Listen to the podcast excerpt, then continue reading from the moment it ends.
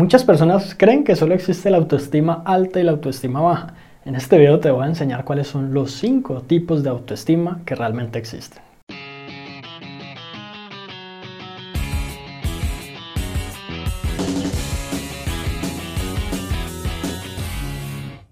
Así que, ¿cuáles son entonces esos cinco tipos de autoestima? Primero que todo, quiero decirte que reconocerlos e identificarlos es fundamental para que tú sepas en todo momento, pues primero que todo, en cuál de ellos te encuentras o cuál de ellos es el predominante en tu vida y también puedas tomar como medidas al respecto, ya que si tú mejoras tu autoestima o la llevas como a un punto mejor de la que tienes en este momento, eh, básicamente toda tu vida mejora, tienes mucha más claridad para todo. Amarse a sí mismo es la base de una vida exitosa y realmente pues identificar ese tipo de, relación que tienes contigo mismo en este momento es como el punto de partida ideal. Entonces el primer tipo de autoestima es la autoestima alta estable. Empecemos por definir qué es la autoestima alta. Básicamente, cuando yo tengo autoestima alta, tengo una muy buena relación conmigo mismo, digamos que me respeto, tengo buenos hábitos de autocuidado y en otras palabras me valoro como soy independientemente de las situaciones en las que me encuentre. Estable significa que sin importar si alguien me dice algo feo, sin importar si yo tengo un problema, como por ejemplo un problema de dinero o alguna cosa que tenga que resolver, yo no permito que esas cosas o esas situaciones externas afecten mi propio concepto de mí mismo, porque digamos en muchas ocasiones dejamos que esas situaciones externas eh, nos influencien negativamente y empezamos a pensar que de pronto no somos buenos para algo, que sencillamente somos inútiles y esa no es la idea. El segundo tipo de autoestima es la autoestima alta inestable. Justamente aquí es donde una persona, por lo regular, si las cosas están bien, si no hay mayores imprevistos, si no hay mayores inconvenientes, se sienten bien, se sienten bien consigo mismos, se quieren, se respetan, pero llega un momento en el que alguien les dice algo feo, en el que de pronto tienen un problema con su pareja o con sus hijos o en el trabajo o incluso tienen alguna dificultad de dinero y permiten que eso derrumbe como todo a su alrededor y caen incluso en, una depresión profunda, puede ser. Entonces, ¿qué es lo que pasa? Que estas personas sencillamente no cuentan como con las herramientas para enfrentar emocionalmente estos retos de la vida. Y no es que, por ejemplo, cuando tienen problemas o dificultades de dinero sean inútiles, sean buenos para nada o algo así. Sencillamente no cuentan como con el conocimiento suficiente y básicamente todos somos culpables de esto, todos somos ignorantes en algún sentido, pero pues es cuestión de pronto de yo comprometerme un poco con, con aprender, con estudiar y con abrir un poco mi mente, sabiendo que incluso puedo aprender de las personas que menos me imagino. Entonces es aceptar un poquito que no soy perfecto, aceptar que no lo sé todo y comprometerme con mejorar para poder efectivamente llegar a un punto en donde las situaciones no me afecten tanto.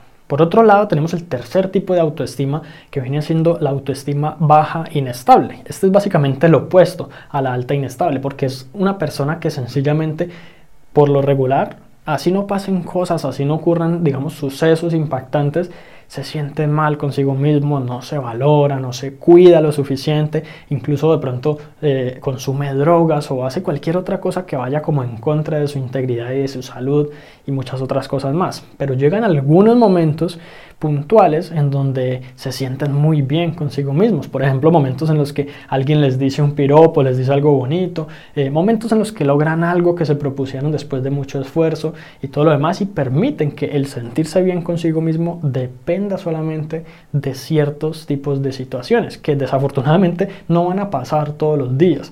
Entonces, digamos que aquí lo ideal es aprender sencillamente a valorarse, a quererse como persona sin importar lo que pase, porque como te digo, las circunstancias y básicamente los resultados y las cosas que vivimos todos los días no tienen por qué definir lo que yo soy.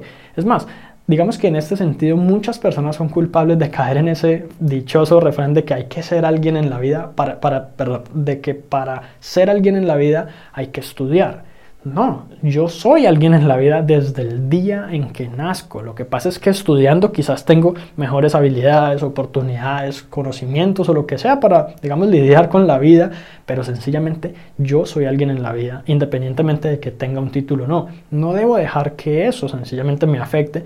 Y lo peor es que de pronto algunas personas piensan que cuando tengan un título o una casa o un carro se van a sentir mejor consigo mismos y hay veces lo logran y se dan cuenta que no era así. Entonces es mejor yo fortalecer mi relación, fortalecer mi amor propio independientemente de esos resultados y ya con base en eso y con ese punto de partida empezar a construir una vida más orientada como al éxito y la felicidad. El cuarto tipo de autoestima es la autoestima baja estable. Es una situación en la que prácticamente no hay manera de que una persona se sienta bien consigo mismo.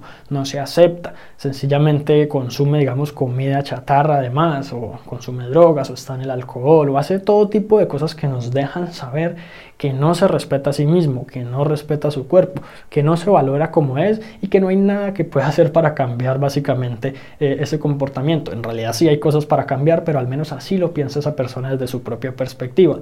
Y este es un tema delicado y de pronto se sale un poquito de los alcances de este video, porque sencillamente aquí podría ser que hubiese como indicios de problemas, digamos, de salud mental, depresión o ansiedad crónica o estrés o alguna cosa que requiera de pronto algo un poquito más avanzado en términos de, de medicina o de estudios como de ese tipo.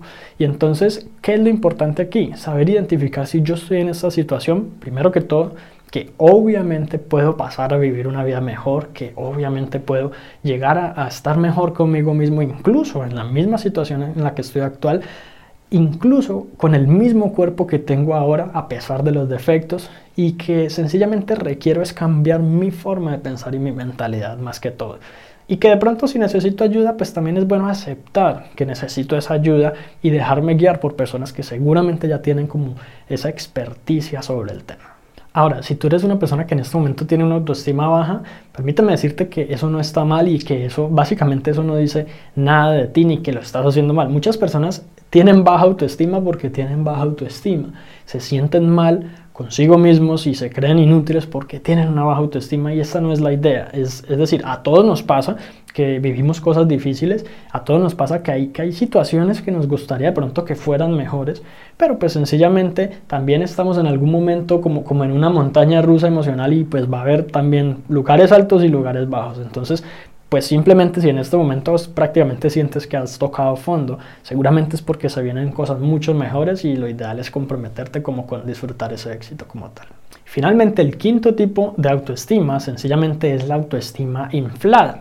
Fíjate que cuando yo mencioné al inicio la autoestima alta estable, yo mencioné que la persona se siente bien consigo mismo, se quiere, se respeta, se ama, pero esto puede llegar a un extremo tal que incluso la persona se sienta superior a los demás, crea que es mejor que los demás, sencillamente porque se han enfocado tanto como en esa, en esa relación, en desarrollar esa relación consigo mismo, que se ha olvidado que existen las demás personas y que él es uno más en esta sociedad, que sencillamente todos estamos aquí como, como en este mundo. Y la verdad es que tenemos que interactuar, no somos nada los unos sin los otros y sencillamente es ser humilde y saber aceptar como digamos ese hecho, porque pues llegar a como a ese orgullo ya deja de ser saludable y deja de ser bueno. Hay extremos, ¿sí? Y entonces esos extremos la idea es evitarlos. La idea es que yo pueda tener una buena autoestima, una autoestima sana, una buena relación conmigo, pero que eso no pase como al tema del egocentrismo, el orgullo o el mismo hecho de pasar por encima de las demás personas. Así que eso es todo por ahora y si te gustó este episodio entonces recuerda suscribirte al podcast para que recibas una notificación en cuanto publique nuevos episodios. También si conoces a alguien a quien pueda servirle esta información, compártesela para que ellos también puedan mejorar sus vidas paso a paso.